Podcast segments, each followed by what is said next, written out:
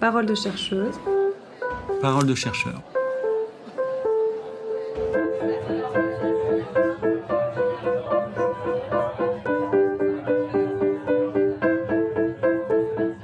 Aujourd'hui, il faut construire moins énergivore et pour cela, il faudra investir dans le neuf et le neuf est pénalisé fiscalement.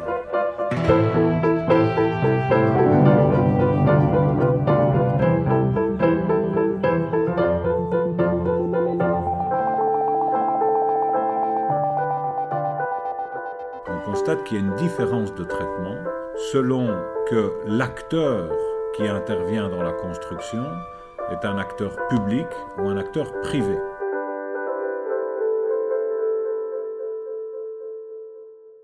Bonjour à toutes et tous et bienvenue dans Parole de chercheuse, Parole de chercheur, le podcast de l'Université Saint-Louis-Bruxelles qui met les mains dans la recherche.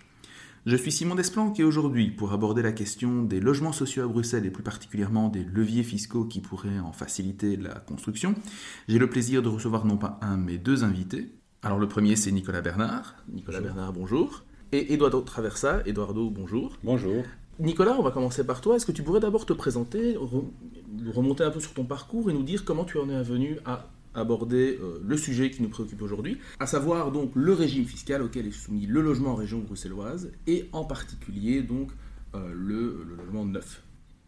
Alors, ben, je suis Nicolas Bernard, je suis professeur de droit à l'Université Saint-Louis-Bruxelles et j'étais en contact, ceci pour un peu expliquer la genèse de, la recherche, j'étais en contact depuis un certain temps avec des représentants de l'UPSI, qui est la Fédération de la promotion euh, immobilière à Bruxelles notamment, et eux avaient un, vrai besoin juridique. Est-il possible hum, de moduler la fiscalité, le taux de TVA en particulier, sur les logements neufs pour inciter le secteur privé à participer à l'effort de guerre en quelque sorte en faveur du logement social? Et donc il y avait un besoin euh, juridique émanant du terrain, de la base, et par des collaborations informelles, euh, on, on est rentré en contact et j'ai mis ma, force de, recherche, de travail à la, disposition de cet organisme, lequel a fait endosser sa demande de recherche par euh, le Conseil consultatif du logement, qui est l'organe consultatif en région bruxelloise, et donc euh, le Conseil consultatif a lancé un- ce petit projet de recherche auquel euh, j'ai participé avec Eduardo Traversa de Lucé Louvain qui va se présenter. J'allais y venir du coup, donc Eduardo, qui es-tu, d'où viens-tu et surtout comment donc en es-tu venu à, t'intéresser euh, à cette question et à rejoindre donc Nicolas Bernard dans- dans cette aventure? Donc je suis euh, professeur de droit fiscal à, à Louvain. Je m'intéresse beaucoup euh, à- au rôle de la fiscalité euh, dans la mise en œuvre de différentes politiques publiques, que ce soit en matière économique, sociale, environnementale.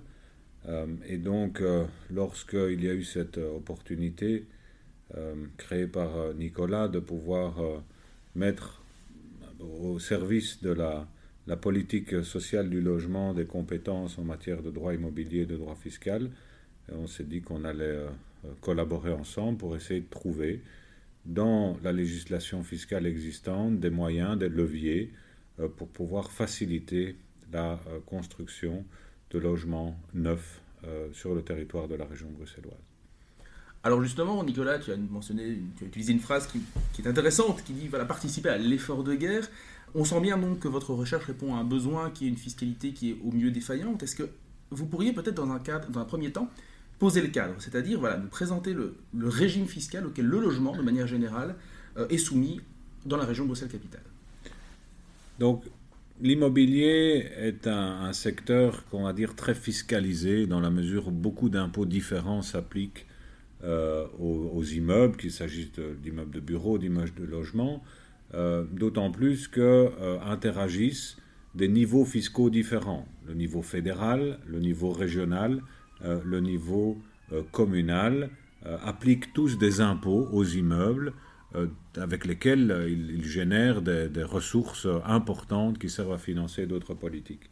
En ce qui concerne le régime fiscal des immeubles, euh, on peut dire qu'il y a d'une part euh, un impôt euh, sur la, la possession, la propriété euh, de l'immeuble qui est le précompte immobilier, qui est euh, euh, un impôt régional sur lequel donc la région à la mainmise en termes de structure, mais qui alimente essentiellement les communes bruxelloises.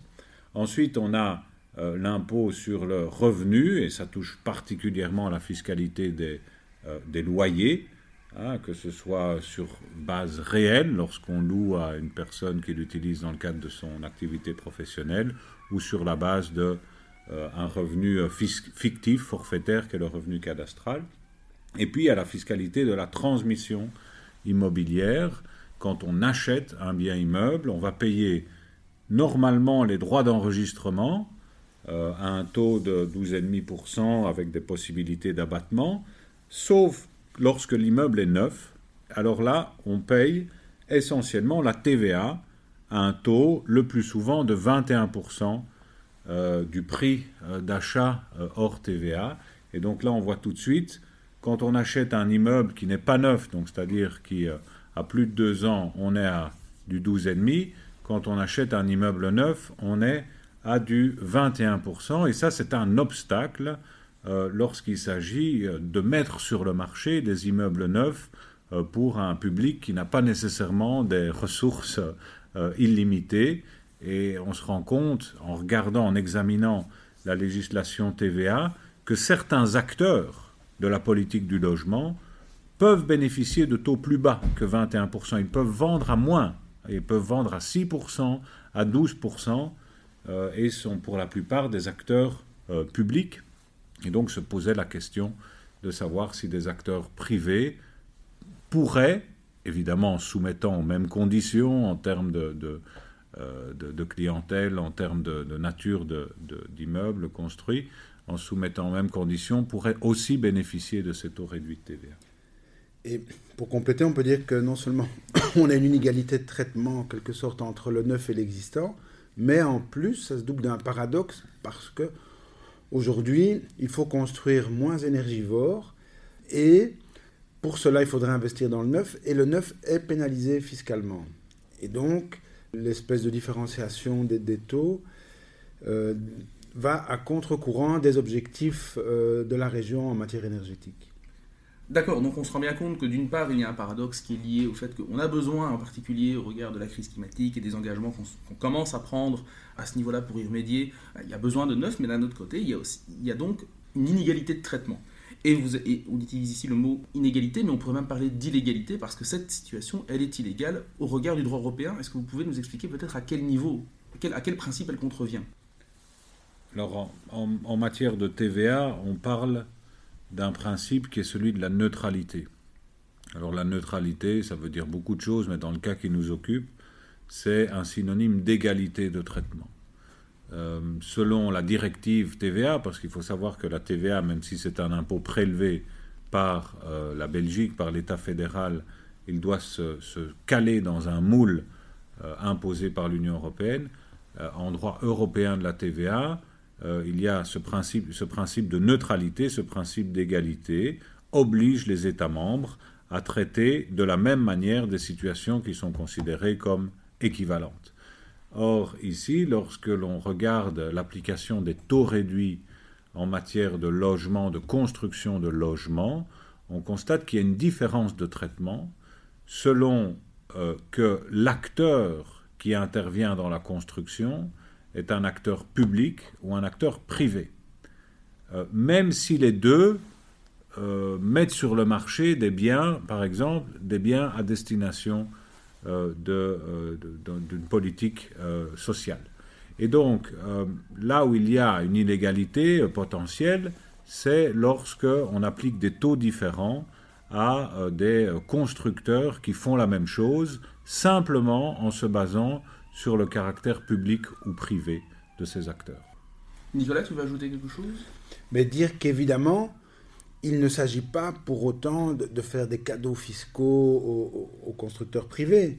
Tout ça doit s'accompagner de certaines contreparties, puisque euh, l'idée est que le, coup de pouce fiscal puisse euh, étoffer l'offre de logements, sinon logements sociaux stricto sensu estampillés, euh, gérés par un de logement, mais logements à finalité sociale plus largement, qui sont destinés à un public précarisé.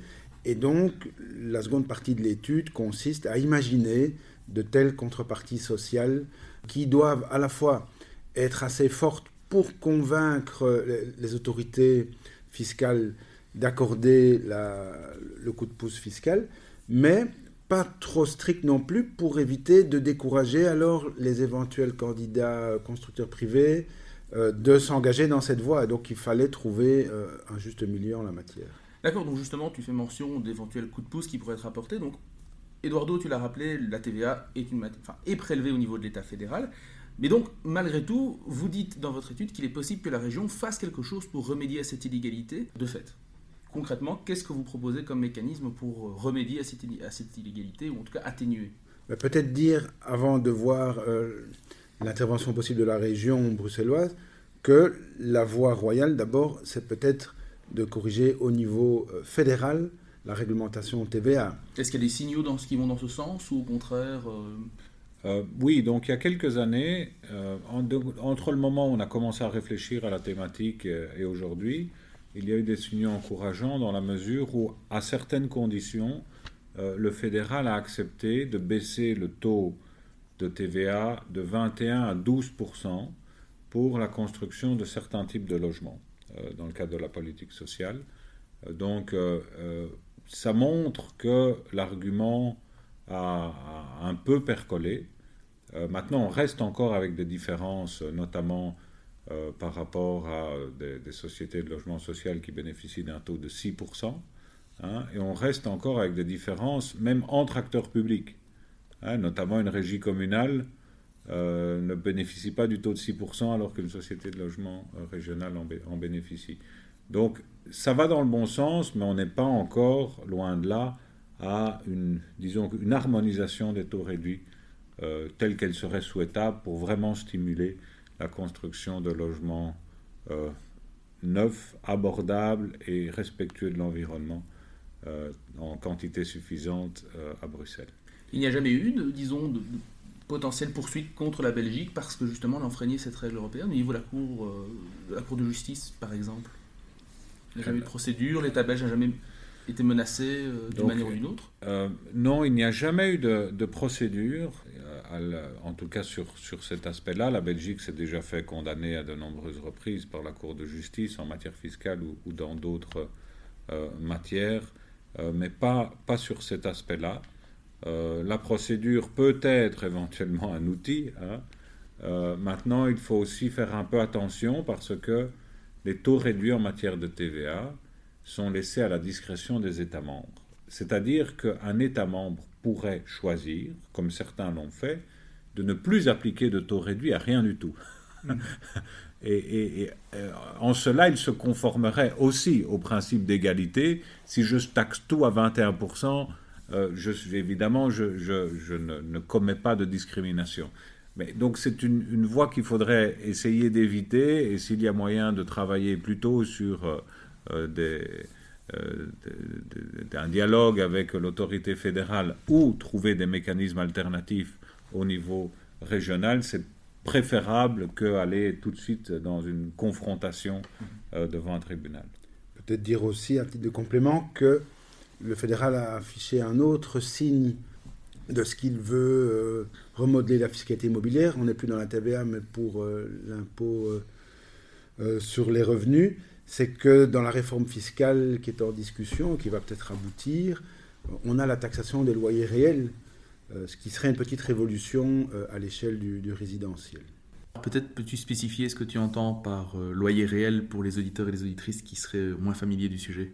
Eh bien donc, les revenus tirés des biens immobiliers qui sont mis en location à des personnes qui ne les affectent pas à une activité professionnelle, pour l'instant, ces revenus sont calculés sur une base forfaitaire, le revenu cadastral.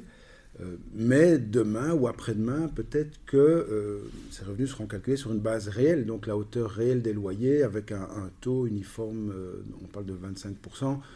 Voilà, ce n'est pas l'objet de l'article, mais ça indique en tout cas que le, pouvoir fédéral n'entend pas complètement abdiquer toute ambition en matière de fiscalité immobilière, malgré le fait que le logement soit une compétence régionale. D'accord. Petite pensée à nos auditeurs français qui du coup découvrent la lasagne institutionnelle belge. Mais donc du coup, dans l'éventualité où l'État fédéral finalement n'agit pas ou n'agit que trop lentement, vous mettez donc en lumière des leviers sur lesquels euh, la région peut appuyer de manière transitoire peut-être. Quels sont-ils? Alors, un premier levier, c'est de mettre dans la notion de société régionale du logement, notion qui mérite un taux réduit euh, de TVA, donc que la région mette dans cette notion l'idée d'un constructeur privé qui est tenu à une série de prestations euh, sociales en contrepartie, puisque le fédéral ne va pas imposer limitativement les différents bénéficiaires de cet taux réduit. Non, le fédéral a défini une catégorie générique que la région bruxelloise peut remplir un petit peu comme elle le souhaite. Euh, c'est ce qu'elle a déjà fait avec CityDev, par exemple, mhm. euh, et avec les agences immobilières sociales. Et donc, la région pourrait considérer que des constructeurs privés moyennant certaines conditions, peuvent eux aussi émarger à cette catégorie générique de société régionale du logement, et donc non pas société de logement social, qui euh, est beaucoup plus restrictive comme, euh, comme concept. Donc c'est élargir en fait le champ d'application euh, de, la, de la règle existante afin de permettre à davantage de sociétés de bénéficier de ce taux de 12 ou de 6% ici dans ce cas-là 6. 6 plutôt. D'accord.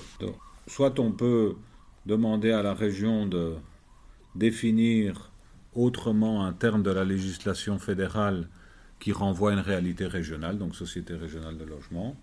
Euh, l'alternative, c'est que la région, alors, mette en place un mécanisme financier qui permette au constructeur et à l'acheteur d'être libérés, si on veut, du poids de la TVA, au travers d'un subside ad hoc, en quelque sorte. Et alors que la région, si vous voulez, prenne sur elle la TVA, et assortissent ce subside d'une série alors de conditions sociales pour s'assurer que ces objectifs de politique en matière immobilière soient effectivement remplis. Donc là, le fédéral ne, verra rien en quelque sorte, hein. il verra simplement que la TVA est payée par la région et pas par euh, les partis, mais euh, ce sera la région qui devra mettre en place cet outil. Mais dans ce cas-là, est-ce que le manque à gagner pour euh, la région, risque d'être important ou pas? Vous proposez une réponse là-dedans dans votre article, mais peut-être pour les lecteurs, enfin les auditeurs qui n'auraient pas le temps de le lire, résumer un petit peu l'argument du manque à gagner et qui, on imagine bien pour, je résume le mécanisme, ce serait que la région viendrait ici payer la différence de TVA, voire payer l'entièreté de la TVA, mais dans ce cas-là, ça veut dire que c'est de l'argent qui sortirait des poches de la région bruxelloise et donc quid d'un éventuellement manque à gagner? D'abord préciser, ça ne concerne que le logement neuf. Hein. Tout à fait qui est un segment du marché euh, qui n'est pas le, segment majoritaire. Euh, mais par ailleurs, ça c'est pour le coup, il faut aussi voir euh, les non-dépenses que ça peut occasionner, une politique de ce type-là, non-dépenses en termes de logements sociaux. La région doit moins construire de logements sociaux si le privé peut s'en charger et suppléer. Et donc le, coût doit être vu dans, dans, une balance. Oui, il ne faut pas comparer entre zéro et ce que coûterait la mesure, qu'il faut comparer par rapport aux dépenses actuelles en matière de politique de logement à ce que la région dépense actuellement lorsqu'elle doit construire ou faire construire du logement social.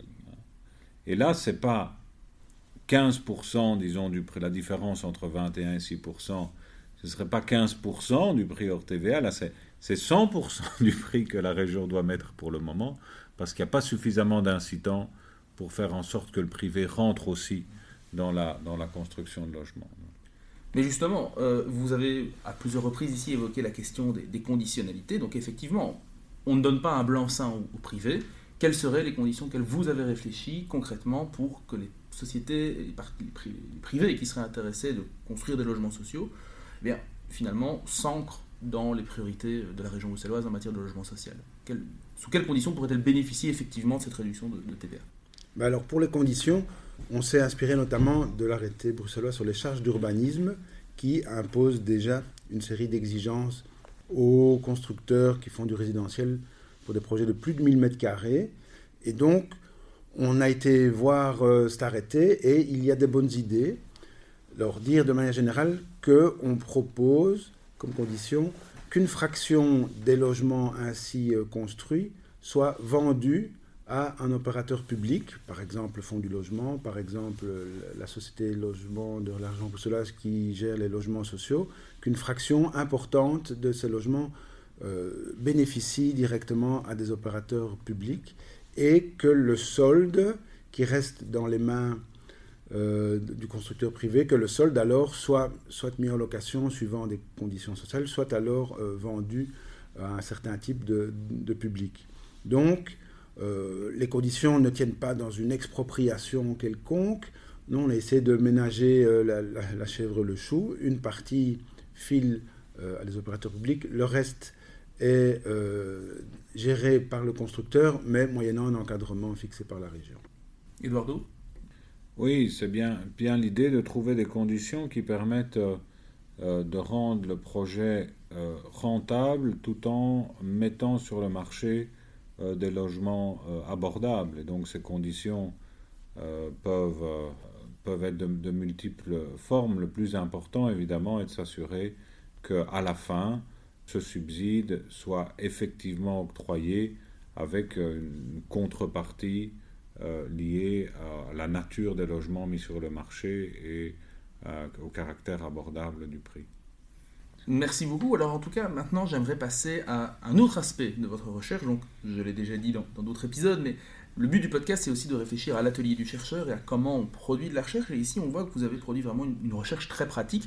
Nicolas, tu nous as un petit peu exposé les, finalement l'histoire qui t'a amené, l'historique qui t'a amené à te pencher sur, euh, sur ce type de thématique, mais finalement, dans quelle mesure est-ce que les chercheurs peuvent contribuer à leur niveau, alors en particulier les chercheurs en droit, peuvent contribuer à faire avancer les choses, à faire avancer la législation? Est-ce que ça reste, pour le dire prosaïquement, une réflexion plutôt en chambre? Ou est-ce que malgré tout, il y, a, il y a possibilité de faire évoluer les choses? Est-ce que ça dépend? Et si ça dépend, de quoi? Alors moi je crois d'abord, c'est ma conviction euh, intime, que le chercheur doit se mettre au service de la société, doit répondre à des demandes qui émanent de la société, et ce, sans rien perdre évidemment de son indépendance.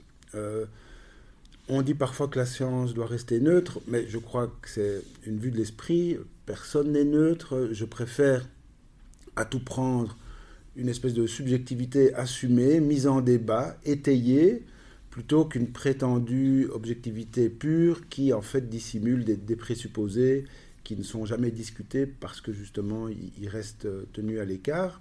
Mais ceci étant dit, euh, ce qui est important pour le chercheur, c'est d'être branché sur les questions contemporaines, les questions qui font sens, partir des besoins de terrain, euh, de manière à ce que la recherche puisse véritablement euh, faire avancer la, société. Donc je crois que la recherche peut à la fois être fondamentale dans sa méthodologie, dans ses exigences scientifiques, dans, les sources qu'elle mobilise, mais avoir une dimension appliquée très forte en ce qu'elle répond à un besoin euh, immédiat et très concret.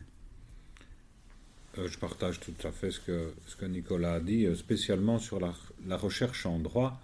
Bon, le droit, c'est un outil formidable qui sert à la fois, disons, la, la préservation de l'ordre établi, la paix sociale, mais qui sert sert aussi la transformation de la, euh, la, la, société, donc la justice sociale. Et donc, à partir du moment, et c'est probablement l'outil principal, l'outil, il y en a d'autres, mais en termes de, politique, c'est l'outil principal. Et donc, c'est assez euh, normal que des, des, chercheurs qui étudient cet outil de, de, paix et de justice sociale décident à un moment donné euh, de se mettre au service euh, des décideurs politiques, des administrations, des, euh, aussi des, citoyens, des associations, euh, pour essayer d'améliorer cet outil qui est, étant une construction humaine, est fatalement toujours perfectible. et en ayant accumulé alors avec le temps un bagage en termes de, de connaissance de l'outil, d'utilisation de, de l'outil, c'est aussi assez normal que le juriste euh, euh, travaille avec d'autres disciplines pour essayer de, de proposer alors des, euh, des, des, nouveaux moyens, des nouvelles voies afin d'améliorer le, le, quotidien. J'aime beaucoup ce que tu as dit, Eduardo, sur l'aspect à la fois conservateur du droit, oui. et là, préserver l'ordre oui. établi, ce qui implique que est-ce que finalement le droit est une discipline de gros réac? Clairement pas, parce que comme tu l'as dit, finalement il y a aussi une possibilité d'utiliser le droit pour faire avancer oui. euh, les choses. Ce qui m'amène à la question, tu avais également abordé Nicolas, la question de, la subjectivité, de votre propre subjectivité, et je terminerai par là. Finalement, quelles sont vous les motivations qui ont pu vous animer au niveau plus des convictions Qu'est-ce qui vous a guidé à proposer ces solutions-là euh, Et à quelle, peut-être même à quelle critique avez-vous dû faire face? Parce que on sent bien que la partie sur le privé, il ne s'agit pas de donner un blanc-seing au privé répond peut-être à des préoccupations qui ont pu vous être opposées à un certain moment dans la recherche. Là, je crois qu'il y a deux plans à distinguer. Le plan des convictions personnelles, et c'est clair que dans mon métier d'homme, de citoyen et mon métier de chercheur, je vise plus de justice sociale, plus d'égalité. Euh, et ça, ce sont des, valeurs que, j'assume complètement euh, et qui forment l'arrière-plan de, ma recherche. Je ne ferai pas n'importe quelle recherche pour n'importe quel commanditaire, ça c'est sûr. Mais l'autre plan, c'est le plan du travail précis que l'on a réalisé ici euh, avec Eduardo. L'intuition, la demande de départ venait du secteur privé mais qui s'est limité à une interpellation. Tiens, euh, nous, secteur privé, on voudrait peut-être s'engager à faire du logement social, mais on voit qu'il y a des différences de taux. Euh, est-ce que c'est bien légal, tout ça? Et puis, ils nous ont laissé parfaite carte blanche. On a instruit la chose. Est-ce que c'est légal, oui, non? Est-ce qu'on peut trouver des solutions, des contreparties? Et à aucun moment, on n'a été interféré, euh, entravé dans, notre travail de recherche. On a fait ça en parfaite indépendance. Euh, et qu'il soit d'accord avec nos conclusions ou pas, à la limite, nous indiffère. Mais je trouve très important que le, déclic, le point de départ, euh, puisse venir de la base plutôt que simplement de dire Ah oui, il y a eu un arrêt de la Cour de cassation il y a 50 ans qui a dit ceci, et donc il faudrait peut-être en penser cela. Je crois que euh, c'est important d'adopter cet ordre logique-là. Oui, donc, bon, le droit est conservateur c'est une de ses grandes qualités parce que c'est ce qui permet de préserver aussi euh, des acquis euh, extraordinaires de, notre vie en société, que ce soit la démocratie, que ce soit les libertés individuelles, que ce soit euh, l'ensemble des politiques sociales financées par l'impôt. Et donc il y a cette dimension conservatrice du droit qui permet aussi un petit peu de, réfléchir deux fois, trois fois, quatre fois avant de, avant de changer. Mais aussi c'est un outil de changement en même temps, donc on est dans...